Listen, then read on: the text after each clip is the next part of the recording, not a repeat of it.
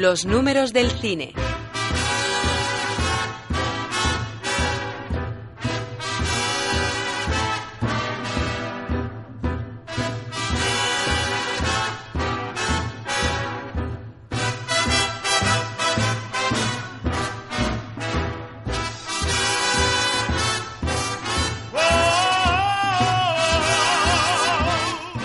Pues hablamos de cine, hablamos de economía y hablamos de esos grandes estrenos con esa, bueno, esa gran gala de los Oscar que se va acercando en el tiempo. Emilio Domene, creador de la web cinefagos.com. Buenos días. Hola, ¿qué tal? Muy buenos días. ¿Estás pendiente de los Oscar? Efectivamente, estamos ya apostando ya las últimas quinielas a ver qué tal sale. Esperemos no equivocarnos demasiado. ¿Con cuál de todas las apuestas, Emilio? Pues eh, yo creo que si una nos tenemos que quedar con esta semana es con la que mejor ha funcionado en nuestro país, que es el, Lobo de Wall Street. Es la película nominada a Mejor Película en los Oscar que mejores datos ha cosechado de taquilla española. Y yo creo que su éxito, si podemos compararlo con alguien, es con las otras, con el resto de contendientes con las que se va a enfrentar en la próxima gala de los Oscar en el Dolby Theatre. Sí, porque eh, el logo de Wall Street está cosechando muy buenas cifras, pero parece que en España no termina de, de gustar? Hay, hay un poco de división, ¿no? Eh, sobre todo yo creo que el, problema que le podemos achacar al lobo de Wall Street es esa duración de tres horas que quizá también pues a algunos se les hace un poco larga. Pero sí que es verdad que aquí en España ha gustado muchísimo más que en Estados Unidos. Y, y vamos, los números lo dicen. Eh, si la comparamos con, ya digo, con sus rivales directas, La Gran Estafa Americana, que es una película que se le podría eh, atañer una, similaridad bastante cercana en lo que es el género, solo ha hecho 5,2 millones de dólares en España.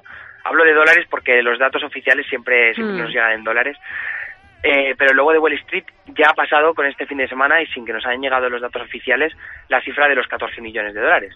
Así que en comparación con el resto, eh, es una, una diferencia abismal. Incluso Gravity, que ha sido un éxito de taquilla en prácticamente todo el mundo, eh, la película de Alfonso Cuarón tan solo ha, hecho 11,5 millones de dólares en nuestro país. Eso de que, vaya eh, teniendo esas cifras tan positivas, ¿tú crees que le va a ayudar de cara a la carrera para los Oscar? Mira, yo, yo creo que es un éxito que podemos comparar al que tuviera a principios del año pasado lo último de Quentin Tarantino, que fue Django desencadenado. Eh, yo creo que son las películas ambas muy descarnadas, muy excesivas y las dos han movido en las mismas cifras, en torno a los 14 millones de dólares, eh, que es una cifra que ya he dicho antes que el lobo de Wall Street va a batir este fin de semana sin problemas.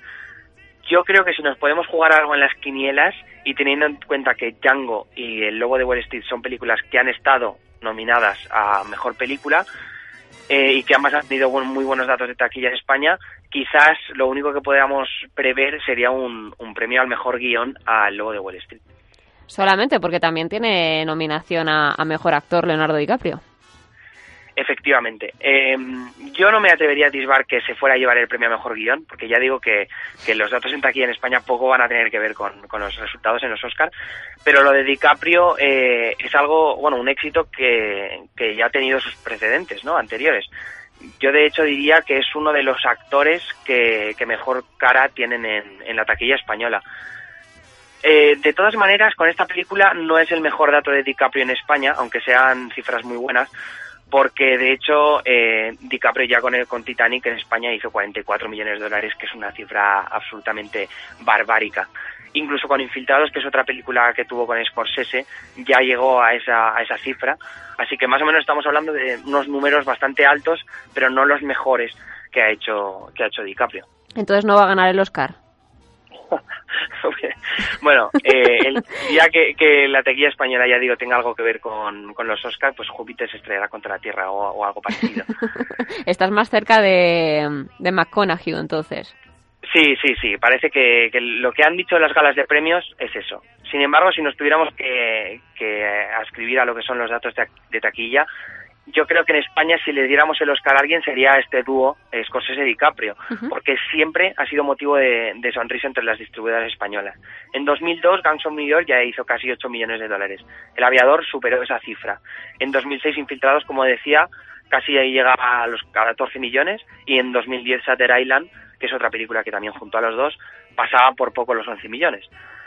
Eh, de todas maneras, lo que lo que sí que no ha bajado nunca es el valor de DiCaprio en solitario, porque mm, sus películas, por pequeñas que sean, Revolutionary Road, por ejemplo, que fue aquella película de Sam Mendes con Kate Winslet, también, que, en Estados Unidos tampoco hizo muy buenas cifras, aquí sin embargo sí que pasó los 5 millones de dólares de recaudación. Y algunas de las más recientes, como puede ser la que hizo con Steven Spielberg, que es Atrápate si puedes, Diamante de Sangre, de Mentiras por el Scott, todas rondaban los 8 o 9 millones. Hay muchos actores de Hollywood que son eh, ya taquilleros de por sí cuando llegan a la pantalla española. En el caso de DiCaprio es, eh, podríamos decir, la cara más taquillera de Hollywood en España. Pues yo creo que todavía le falta algo de recorrido. el problema es que hay actores como Will Smith que siempre pasan la barrera de los 9 millones, que es algo que al DiCaprio a veces le cuesta un poquito más.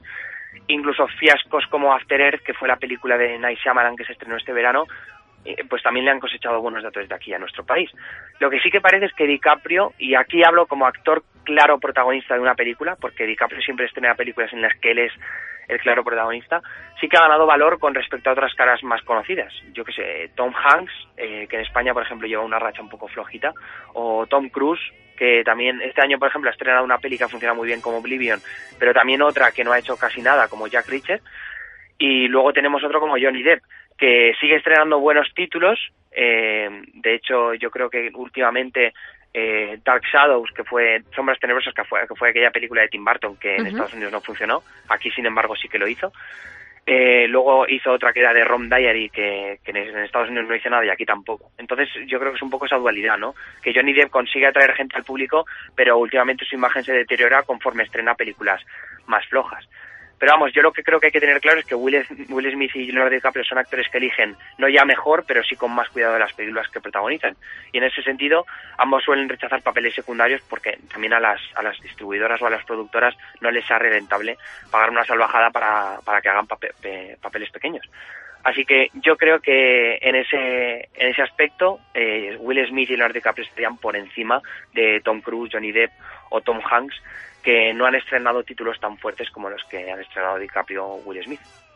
En el caso de actrices, eh, supongo que Jennifer Lawrence sí que sabe escoger sus papeles, ¿no? Parece que es una de las caras también taquilleras de Hollywood que llegan a España y conquista los corazones de los españoles.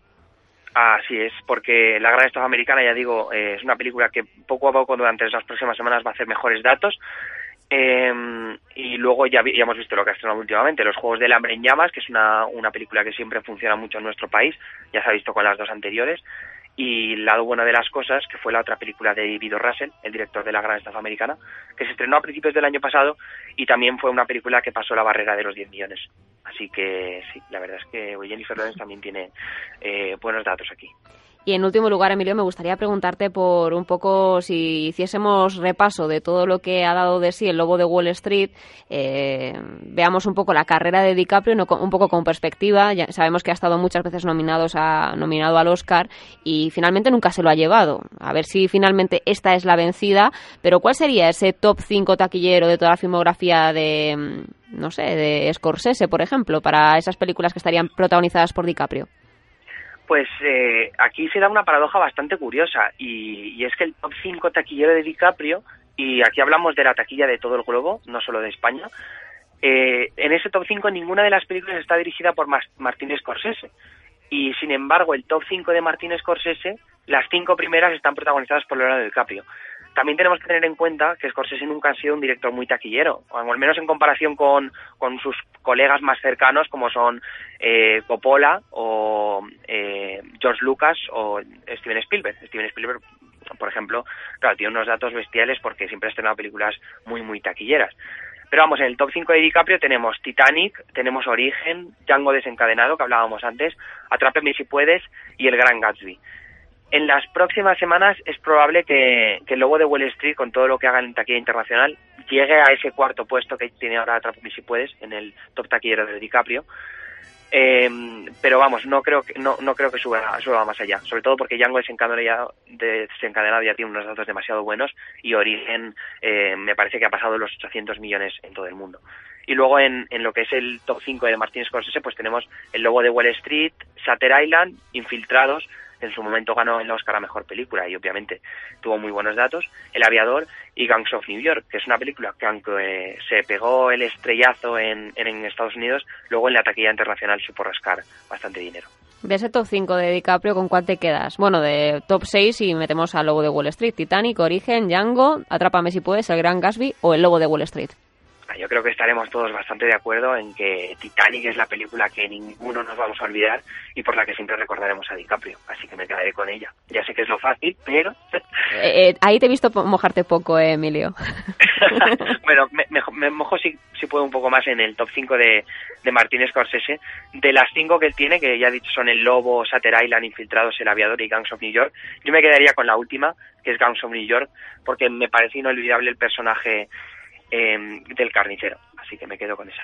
Venga, vale. Nos quedamos entonces con Guns of New York de Scorsese y con Titanic de Leonardo DiCaprio porque al final es como va a pasar a la historia, yo creo, ¿no?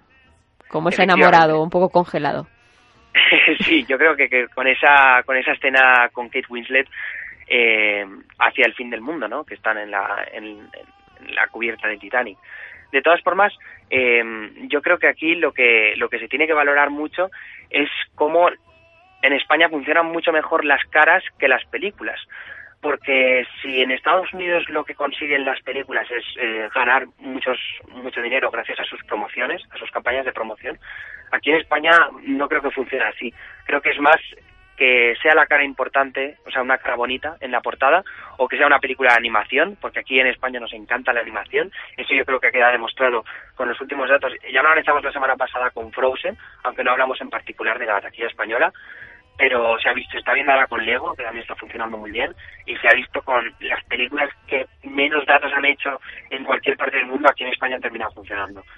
Y, lo mismo pasa con las, con las películas con caras eh, muy conocidas. En Estados Unidos pueden pegarse el batacazo si la audiencia estadounidense no se siente demasiado atraída, como ha podido pasar con la que mencionaba de, de Sombras Tenebrosas de Johnny Depp, y aquí sin embargo en España llega y de repente te rascan 10 millones sin venir a cuento. 10 millones que ya los querríamos nosotros, ¿no? exactamente, exactamente. Entonces yo creo que aquí lo que hay que valorar, en, como decía, es la cara, la cara bonita. Y eso es lo que tiene que hacer las distribuidoras en España, aprovechar ese valor eh, de, los, de los actores fuertes, porque al final es lo que, lo que les va a dar mejores datos de aquí ya que nunca. Y ahora que las distribuidoras están buscando buenos datos donde sea, eh, es lo que más tienen que tener en cuenta, pues seguro. Pues Emilio Domene, creador de la web cinefagos.com, muchas gracias por traernos esos estrenos y, esas cifras del cine y la economía, esta vez con El Lobo de Wall Street, que no sé si se lleva el calificativo de brustial por ti.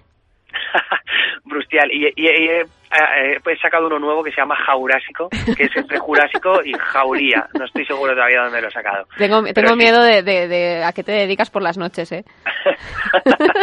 me veo películas y me invento palabras. Ya veo, ya. Me quedo casi con Brustiar, ¿eh? Vale, vale, pues bueno, nos quedaremos con Brustiar. Gracias, Emilio Domene, que el lunes que viene seguimos hablando de cine y de economía. Venga, gracias a ti, hasta luego. Hasta luego.